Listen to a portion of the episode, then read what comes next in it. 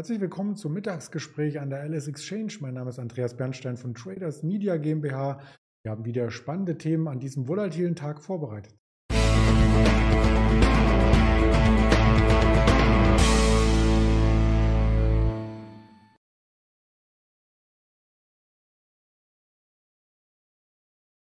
Der DAX scheint sich ein wenig zu stabilisieren im Vergleich zu Freitag. Auf jeden Fall also deutlich festere Kurse sehen wir heute. Die Bewegung nimmt aber etwas ab, also die Volatilität wird rückläufig und wir schauen deswegen nicht nur auf den DAX, sondern auch auf die Gesamtlage. Was könnte uns da noch bevorstehen und haben einen Fokus gesetzt und zwar auf die Telekom-Branche. Das möchte ich zusammen ergründen mit unserem Händler Georg in Düsseldorf, den ich recht herzlich begrüße.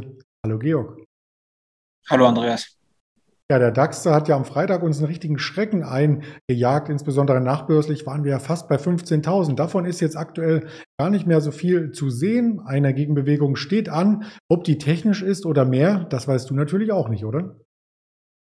So ist es. Also auf jeden Fall hat der äh, Markt heute mit einem Gap nach oben hin eröffnet und äh, nach den Schreckensmeldungen, sage ich jetzt mal vom Freitag, ähm, hat sich die Lage wieder etwas stabilisiert. Dieses Wochenende war ja relativ durchworen mit unterschiedlichen Meldungen zum Virus ähm, dass es jetzt zwar also ansteckender sein soll und dass die, ähm, ja, dass die Impfung nicht wirklich dagegen hilft. Auf der anderen Seite haben ja jetzt BioNTech und Moderna angekündigt, dass sie relativ zügig oder zeitnah wahrscheinlich ähm, ihre Impfungen daran anpassen können. Ähm, auch äh, wurde ja erstmal der Flugverkehr mit Südafrika eingestellt. Viele Länder haben da erstmal äh, alles gecuttet. Jetzt mittags kam wiederum eine Meldung, Meldung von British Airways, dass sie doch wieder nach Südafrika fliegen. Also ähm, alles hat sich wieder relativiert. Viele Forscherstimmen auch meine, einige eher besorgter. Einige haben gesagt, ja, vielleicht ist es gut, äh, die Krankheitsverläufe sind wohl nicht so schlimm äh, wie bei den vorherigen Varianten. Die Durchseuchung dafür stärker. Das heißt, die kriegen es schneller und die Welle ebbt sozusagen schneller wieder ab. Ähm, das hat wohl heute also dazu geführt, dass sich alles wieder so ein bisschen stabilisiert hat und dass der Markt erstmal guckt, ähm, wo geht's denn hin. Ähm, insgesamt ein, ja, würde ich sagen, relativ äh, starkes Zeichen.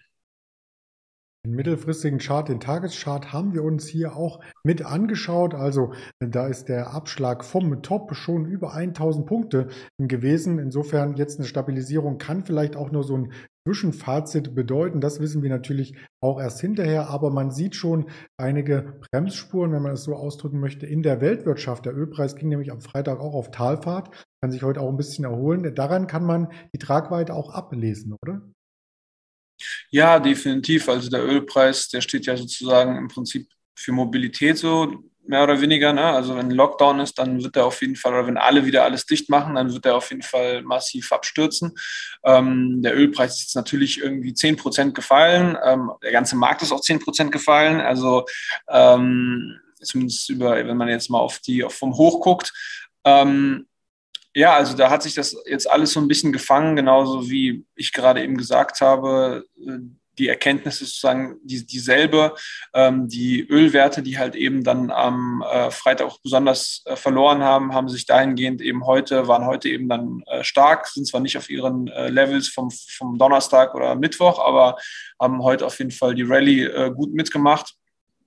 Und äh, ja, man wird eben weiter sehen, solange eben kein ja, weltweiter Lockdown so wieder kommt, wie wir das eben im Winter 2020 äh, erlebt haben, ähm, ist ja jetzt im Moment zumindest kurzfristig eine relative Knappheit am Ölmarkt gewesen und dieses ganze Hin und Her mit, mit der OPEC und den Amerikanern, die den Ölhahn aufhaben wollen und die OPEC, die eben die Förderung nicht so stark anhebt.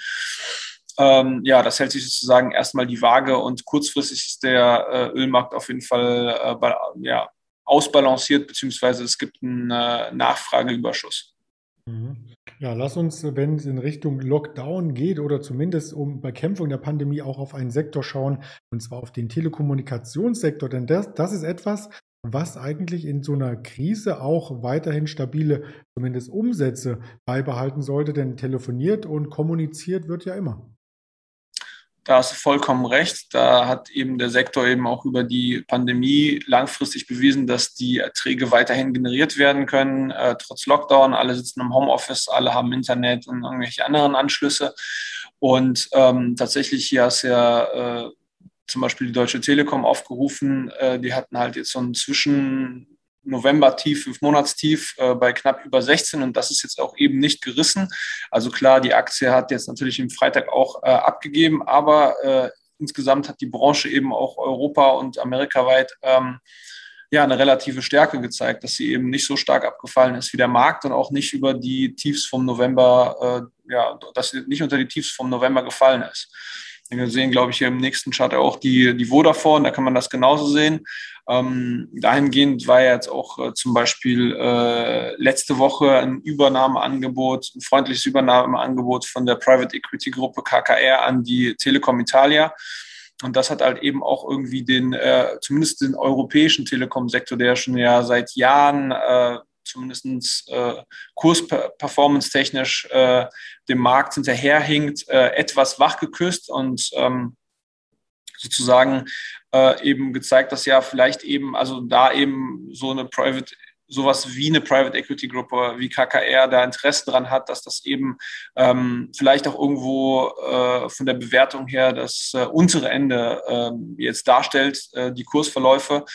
Ähm, und ja, dieser Effekt von letzter Woche hat sich halt quasi bis heute oder bis diese, bis Anfang dieser Woche reingezogen und ähm, hat eben den Telekommunikationssektor wahrscheinlich auch mit oben gehalten. Und ähm, heute kam ja auch eine Meldung zur British äh, Telekom. Da gab es auch wieder Übernahmegerüchte, die, ähm, die war heute im Hoch 8 Prozent äh, äh, fester. Ähm, und ähm, da gibt's immer, gab es auch die letzten Monate immer wieder Übernahmegerüchte.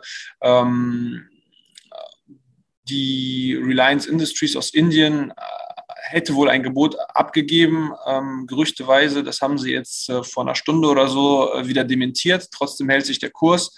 Das zeigt eben auch, dass sozusagen im Endeffekt da äh, quer durch die Bank von unterschiedlichen Investoren, Geldgebern Interesse am europäischen Telekommunikationssektor äh, ja, vorhanden ist, gibt, dass da Geld potenziell reinfließen könnte. Und genau wie bei der eben bei der Telekom Italia zeigt das einfach äh, eine relative Stärke. Ähm, die KPN Group hast du jetzt zwar nicht äh, drin, aber die ist eben sehr gut gelaufen die letzten Monate, das letzte halbe Jahr, weil es da eben tatsächlich eine Übernahmeofferte gibt. Ähm, und da wird eben insgesamt im europäischen Telekommunikationsmarkt gespielt, dass da weiter ähm, ja, Veränderungen, Zusammenlegungen äh, und insgesamt MA passieren könnte. Ja, das ist auf alle Fälle eine Branche, die wir uns hier genauer anschauen. Danke für die Unternehmen, die du hier zusammengesucht hast. Was an Terminen noch zusammengesucht werden muss für heute, das sind um 14 Uhr die Verbraucherpreise aus Deutschland, der harmonisierte Verbraucherpreisindex und 16.30 Uhr der Dallas Fed Herstellungsindex. Am Abend noch eine Rede von Fed-Chef Jerome Paul und die CFTC-Daten, die normalerweise freitags kommen, die kommen heute nachgereicht, denn Freitag gab es ja im verkürzten Handel den Brückentag an der Wall Street. Brücken gibt es bei uns nicht, sondern volle ähm, Informationen auf den Kanälen YouTube, Twitter, Instagram, Facebook und als Hörvariante bei dieser Spotify, Apple Podcasts und Amazon Music. In diesem Sinne ganz lieben Dank für die Expertise und dann wünsche ich dir eine schöne Mittagspause, Georg. Dankeschön, auf die andere Seite.